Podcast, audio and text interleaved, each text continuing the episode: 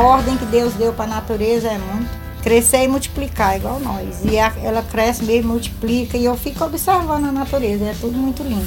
O cheiro do mato, essas flores aí, ó, mas é um cheiro de manhã. Tudo é perfumado. Mas aí você tem que abrir os, os ouvidos, os olhos, né? O olfato, tudo para você ver, sentir. É muito bom.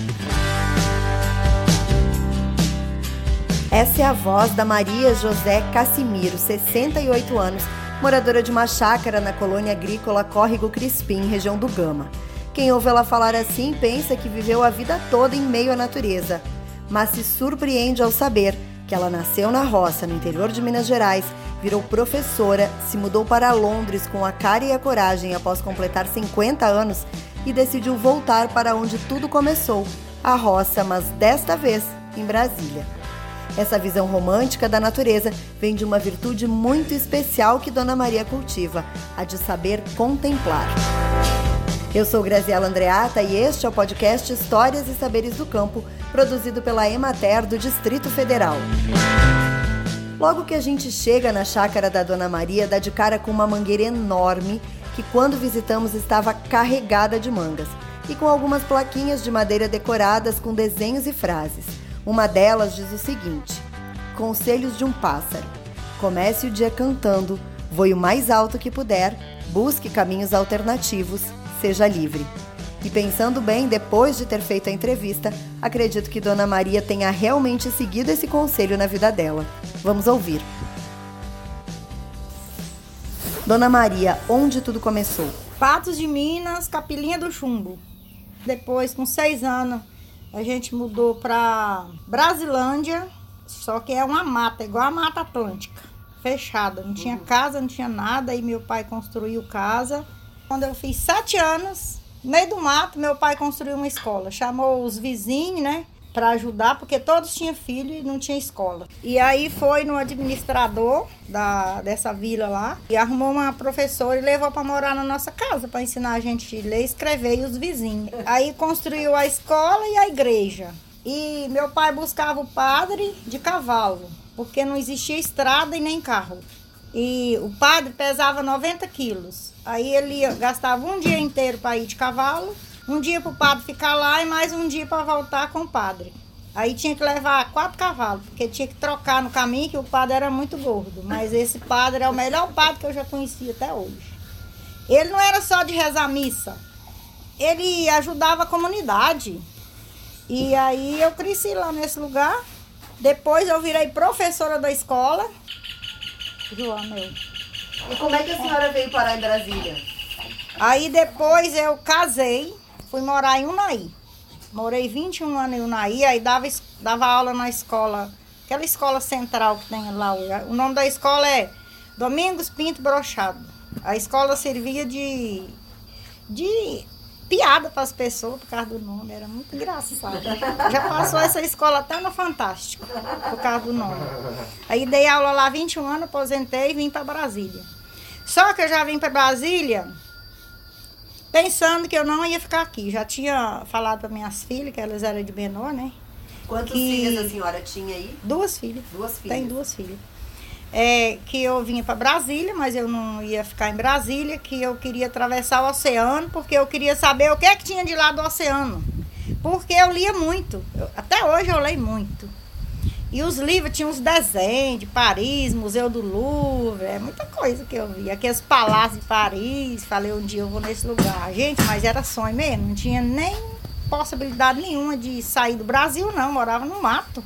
Lá é dois morros, um de um lado, outro do outro e a casa no meio. E a senhora foi?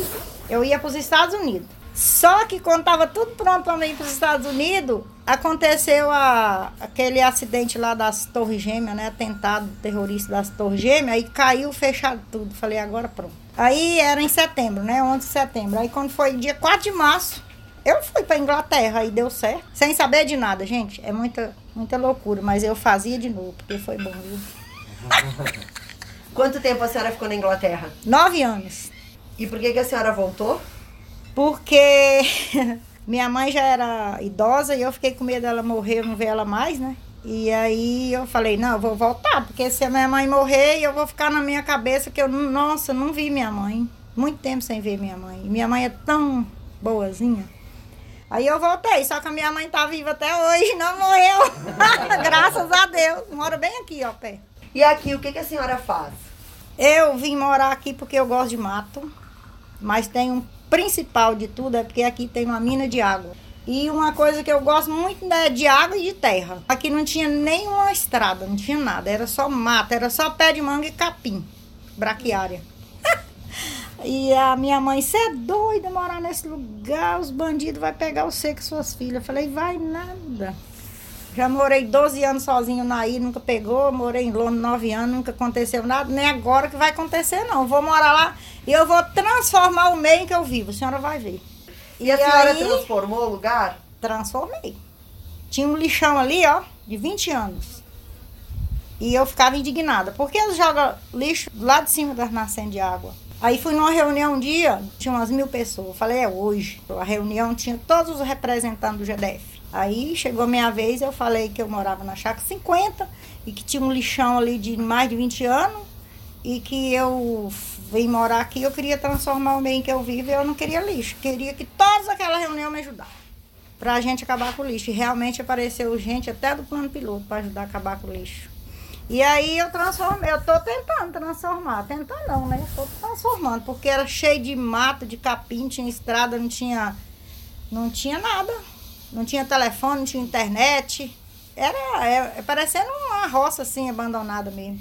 Aí a gente colocou internet, colocou telefone, é, arrumei água para todo lado. E como foi que a matéria entrou na sua vida? Eu ficava indignada.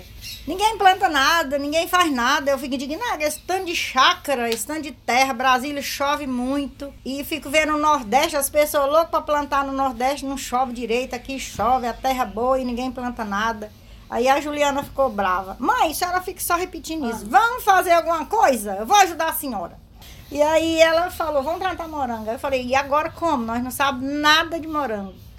E aí a gente veio direto para Maté do Gama. Aí procurou o Cleiton que era o agrônomo, falou para ele que a gente queria plantar morango, e ele falou, falei, quero saber como que faz. Ele falou, não, tem que fazer análise da terra, não sabia fazer, ele ensinou. Depois ele veio cá mais outro, Fábio, da Ematé também, mediu a terra aí, quantos canteiros cabia, quantas mudas planta, onde compra muda, onde compra tudo. O Cleiton, ele é o anjo da guarda, nossa. E ainda é o socorrista. Porque qualquer problema a gente liga para ele, ele vem no mesmo dia, na mesma hora, é o socorrista. Mas a senhora vende morango e a senhora vende outras coisas também? Ou a senhora as outras a senhora dá e vende só morango? Antes do morango eu dava tudo para as pessoas, para minha família, para os vizinhos, para todo mundo, pessoas, amigos do meu irmão lá no plano. Gente que vinha aqui era muito, se não desse para as pessoas, perdia. E para vender não tinha como, porque a produção era pequena, não tem como vender. Aí depois dos morangos, morango é a porta aberta para tudo. Gente, eu amei os morangos. Falei que vou plantar morango pro resto da vida. Aí depois dos morangos a gente começou as pessoas a ver, né? As bananas, pés de alface grande, couve, tudo. Aí eles perguntavam se eu não vendia. Eu falei, ah, vendo. Comecei a vender. Ovo, galinha, tudo. Aí minhas, minhas filhas teve a ideia de a gente abrir a plantação para visitação. Foi a melhor experiência que a gente já teve. A senhora nasceu em Minas, morou em Londres, não, Minas, Brasília, depois Londres, Brasília de novo e veio parar na roça, que foi onde tudo começou, né? Foi. De todas essas coisas que a senhora viveu, de todas essas coisas que a senhora passou, o que, que te deixa mais feliz? Ah, um pouco de tudo que eu fiz, porque eu era professora e eu gostava muito de dar aula. E morar em Londres foi uma experiência muito boa. Eu, dá, eu até aconselharia muitas pessoas que nunca saíram do Brasil, sair um dia para eles ver. A diferença é bem grande, viu?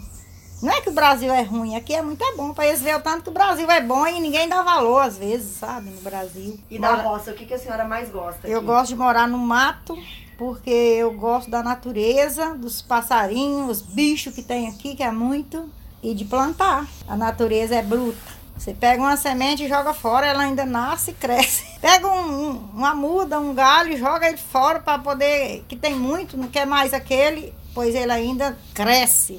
Dona Maria, muito obrigada pela entrevista. Obrigada por nos receber aqui. Obrigada a vocês de vir no mato.